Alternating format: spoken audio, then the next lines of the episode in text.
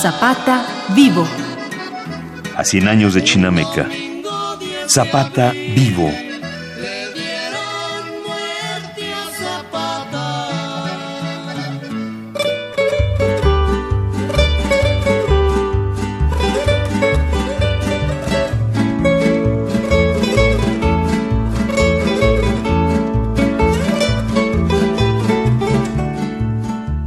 Una de las fotografías más conocidas de la Revolución Mexicana, la del 6 de diciembre de 1914, Francisco Villa y Emiliano Zapata lucen triunfantes tras la toma de Palacio Nacional.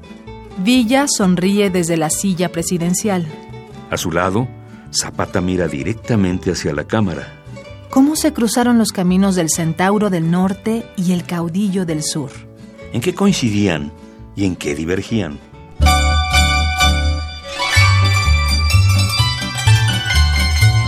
José Doroteo Arango Arámbula, mejor conocido como Francisco Villa o Pancho Villa, nació en Hidalgo del Parral, Chihuahua, el 5 de junio o julio de 1878.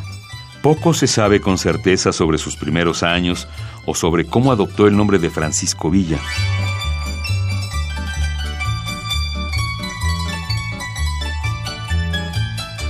Una historia cuenta que asesinó al hijo de un hacendado por violar a su hermana. Prófugo, Villa se refugió en las montañas y se unió a un grupo de asaltantes. Es posible que su seudónimo le fuera heredado del líder de esa pandilla. Otra hipótesis sostiene que pudo haber sido el hijo o nieto no reconocido de un señor de apellido Villa. Lo que sí se sabe es que Villa comenzó a simpatizar con las causas de la gente pobre. Durante algunos de sus combates en el norte del país, lo acompañó el periodista estadounidense John Reed. En sus escritos, refiere que Villa alimentó a los pueblos que habían sido despojados de sus tierras por los soldados de Díaz y que se le conocía como una especie de Robin Hood mexicano. Cuando estalló la revolución, Villa era considerado un bandido, o en el mejor de los casos, un guerrillero sin causa. Tres meses después se puso a las órdenes de Madero. Tal vez vio la oportunidad de lavar sus cargos, o tal vez se había inspirado en la revolución de los peones.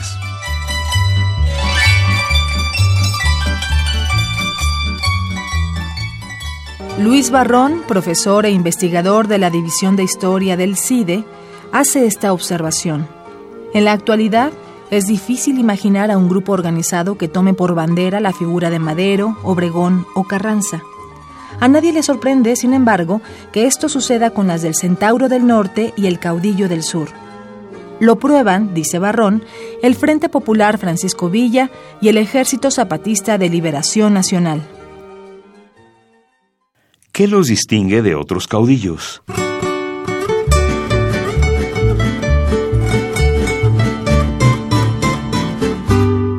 Friedrich Katz y John Womack, los biógrafos por excelencia de Villa y Zapata respectivamente, repararon de inmediato en una coincidencia. Los dos fueron líderes populares. Representaban a los más humildes en sus lugares de origen y de una u otra manera se enfrentaban al problema de la propiedad de la tierra. Zapata y Villa, los dos son sector popular. Los dos son, los dos son ámbito ámbito campesino. Sin embargo, uno es el típico campesino del centro de México, cuyas comunidades tienen una enorme densidad demográfica y viven, eh, digamos, rodeadas por pequeñas, medianas y grandes propiedades. En cambio, Villa en el norte, aunque es popular, popular en sentido socioeconómico, ¿eh? no de popularidad, y aunque procede del ámbito rural, tiene un contexto distinto. En el norte hay muy poca población, muy poca densidad de población y hay enormes extensiones de tierras. Hay la reforma agraria secundaria. Por eso Villa nunca tuvo una ley agraria. Pero en cambio hay vaqueros, hay jornaleros agrícolas, hay mineros, hay trabajadores de las empresas forestales. Entonces lo que Villa, y lo que y hay una frontera. Entonces la problemática social para Villa es distinta. La problemática social para Villa es mejores salarios, a los arrieros, mejores salarios a los empleados de las empresas forestales, mineras, a los vaqueros y sobre todo eh, la relación fronteriza. Eso es lo que le preocupa a Villa, que es distinto a lo que le preocupa a Zapata, siendo los dos, repito, de origen campesino, de origen rural, con enormes diferencias. Por eso la alianza no fructificó. Doctor Javier García Diego, integrante del Colegio Nacional.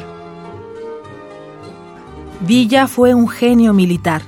Su falta de instrucción le ayudó a actuar con rapidez y creatividad frente a la anquilosada estrategia de los federales. De acuerdo con John Reed, Villa soñaba con un Estado que le daría tierras a los veteranos de la Revolución y que establecería industrias para darles trabajo. Zapata era un buen militar.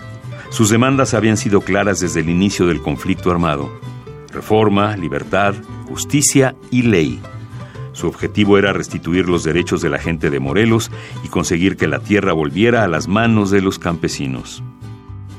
Villa y Zapata lucharon en el mismo bando por primera vez para derrocar a Díaz.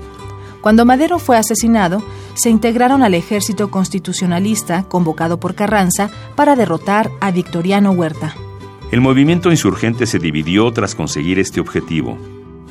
En la Convención de Aguascalientes, villistas y zapatistas acordaron promover el Plan de Ayala y nombraron presidente interino a Eulalio Gutiérrez para comenzar a democratizar el país. Carranza deseaba ocupar la presidencia él mismo, por lo que desconoció los acuerdos de la convención y se dirigió a Veracruz para reorganizar sus tropas. El 24 de noviembre de 1914, Zapata entró a la capital lo acompañaban 15.000 tropas del Ejército Libertador del Sur. Seis días después, Villa llegó en un convoy de 10 trenes. Lo seguían 50.000 tropas de la División del Norte, muchas de ellas a caballo. El ejército de Zapata iba vestido con manta blanca. Los norteños portaban trajes militares. El 4 de diciembre, Villa y Zapata se reunieron para almorzar. Dicen las crónicas que comieron guajolote con mole, tamales y frijoles con epazote. De su entrevista se conserva una copia taquigráfica y este es quizá el único momento en que con toda seguridad podemos oírlos hablar. Sentados a la mesa, Villa y Zapata afirman ser gente del pueblo que se vio en la necesidad de defenderse ante los abusos del poder. Los dos dejan en claro también que ninguno desea ejercer el poder. Al finalizar, firman el Pacto de Xochimilco. En él conviene levantarse contra Carranza, luchar hasta conseguir el reparto agrario e instalar en la presidencia a un civil. Son diferencias sociohistóricas. O sea, pero ¿por qué digo yo diferencias sociohistóricas? Porque en el centro de México hay mucha población y poca tierra, están muy apretados, entonces hay reclamos agrarios. En el norte no, en el norte lo que sobra es tierra y lo que falta es población. Bueno, esas eh, las conocemos, es muy difícil para mí hacer psicología histórica, pero Villa es una personalidad más expansiva, eh, más abierta, más fresca, más confiado. Zapata es un hombre taimado, un hombre discreto, un hombre silencioso. Son dos personalidades distintas. No sé si pueda decir dos Méxicos distintos, pero sí dos personalidades distintas. Repito, la psicohistoria no es mi fuerte.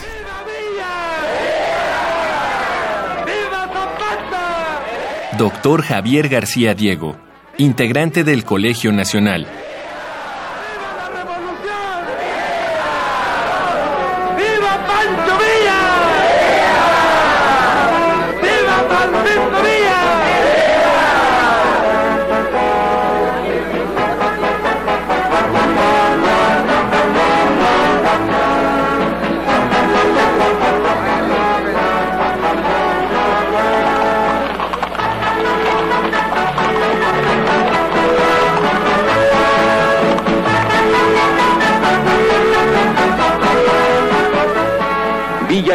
Asomados a los balcones de palacio, contemplaban parte de sus tropas mientras llegaba la hora del banquete que se sirvió en su honor.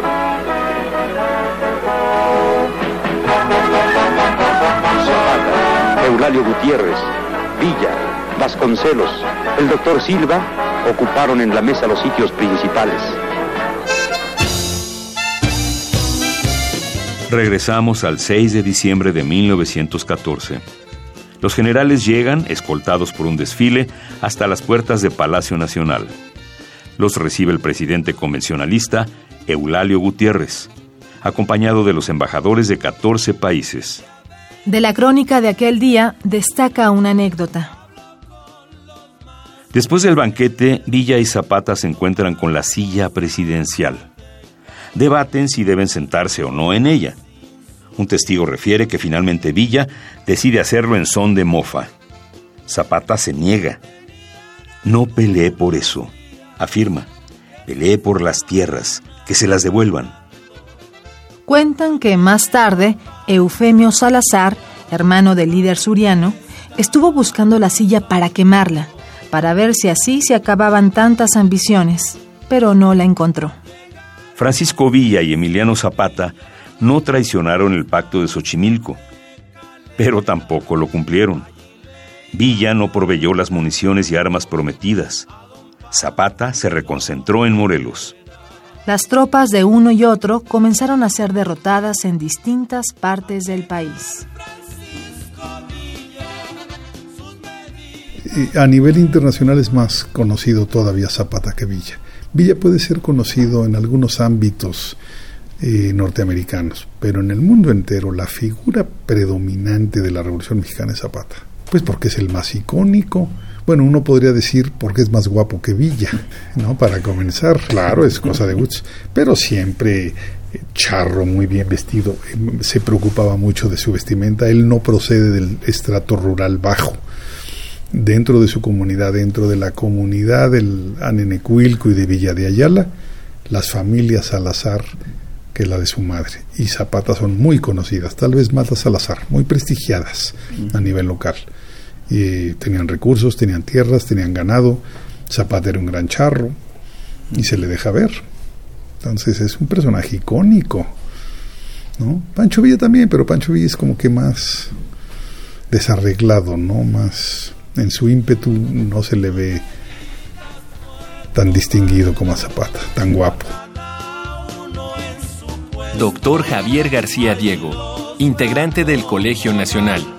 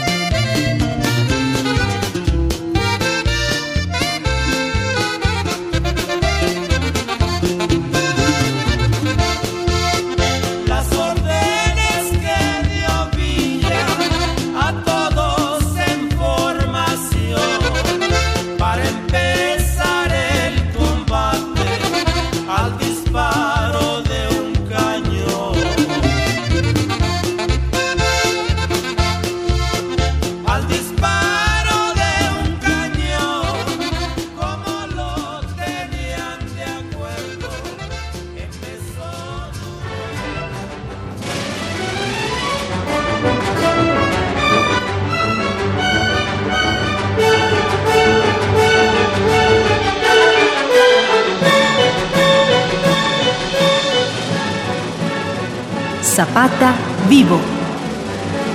A 100 años de Chinameca. Radio UNAM. Experiencia sonora.